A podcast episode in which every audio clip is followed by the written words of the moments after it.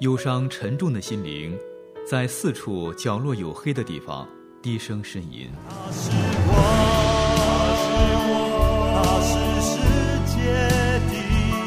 我们需要看见，给我们一束光，一个希望。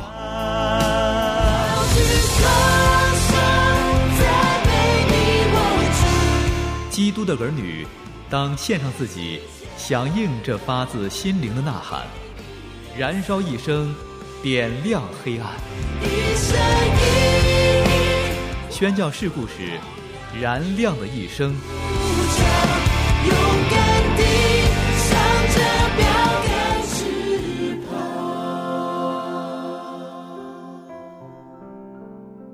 再一次向你问好，亲爱的朋友。现在是燃亮的一生节目时间，谢谢你的到来。在这个节目里，吴爽为你介绍不同的历史时期，因着同一个呼召，为福音向中国献上自己的中外宣教士。近期燃亮的一生为你开讲的是由盖洛瓦牧师所著《神迹千里》。上一回为你讲到，不知前路命运之际，盖牧师和妻儿同工。坐上了关老爷派出的骡车，并有护卫相送，一行人顺利到达阴城的一间客店。然而，躺下还没十分钟，就有人大声的敲击着客店的大门。这来者又是何人呢？欢迎你接着收听《燃亮的一生之神迹千里》，由吴爽为你播讲。一百年前。一群外国人因上帝的呼召，全然献上自己，漂洋过海来到中国传扬福音。面对羞辱、逼迫、苦难和杀害，他们如何坚持和走过？欢迎收听盖洛湾牧师所著的《神迹千里》。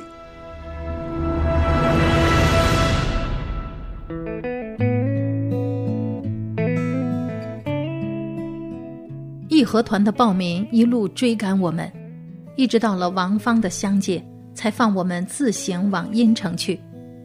比起刚才促使我们飞快上路的那阵狂风暴雨，现有的一片静默真是好多了。我回想起围追在车旁的人们，一派杀气腾腾的表情和模样，不由得再次惊叹：那双大能的手竟然制止了他们，并且将之驱散。我们急速驶进阴城时，大概是傍晚六点钟左右。阴城是一个颇具规模和重要性的煤矿市镇，以往我们巡回布道时经常到这儿。就在三个月前，休伊特医生和我还在这里的街头讲道，分发了一些福音单张。至于我现在的处境和模样，真是此一时彼一时啊！经过了这许多的磨难。没有刮胡子，辫子乱成一团，身穿乞丐的破衣，如今成了一名被押往刑场的阶下囚。护卫官兵似乎尽量不想让人知道我们的到来。骡车进了一条安静的巷子，不一会儿就在几扇闭合的大门前停下，无需大声叩门，门很快就开了，骡车驶进院内。这是一家舒适的客店，我们是唯一的住客。进去后，大门随即又关上，实在是太累了，极盼望能有一晚安宁的休息。虽然王芳的义和团名曾喊着说到阴城会有我们好瞧的，但这里一时看不出有什么不妥。我们被安置在一个相当好的房间里，有人端来饮用的开水。当我们在炕上躺下时，内心对神充满了感恩。然而，躺下还不到十分钟，就听见有人高声敲打着院门，掌柜的只好去开门，就有十几个人随即涌入，说是要看一看洋鬼子。接着，更多的人也随着进来，我们想安静休息的指望再一次落了空。他们挤进屋里围观。那些挤不进来的人便从外面弄破窗纸，争相推嚷着要看我们一眼。情况立刻又变得糟糕。护卫就要我们坐在房门外的一条长板凳上亮相，好让大家都能够看见。来到屋外，发现绝大部分望着我们的男人、小伙子，都是一身求雨巡游的打扮，这令我很担心。从人的角度来看，我们来的真不是时候，正碰上当地的求雨巡游。即便是中国人，谁冒犯了这种巡游，都要严加惩治。换成了洋鬼子，那岂不更要治以死罪？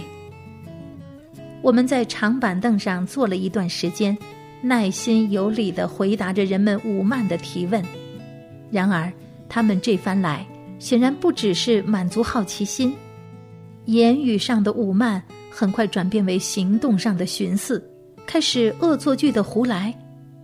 见了这情况，护卫的军官便要我们进到另一个房间。将我们锁在里面，这就比在王方时还糟糕。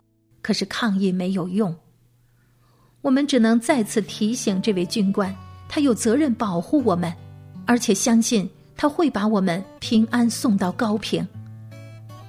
屋子外面一片恐怖的景象，求雨的巡游群众从缺了窗纸的洞口往里看，并且一连串的朝着我们叫骂。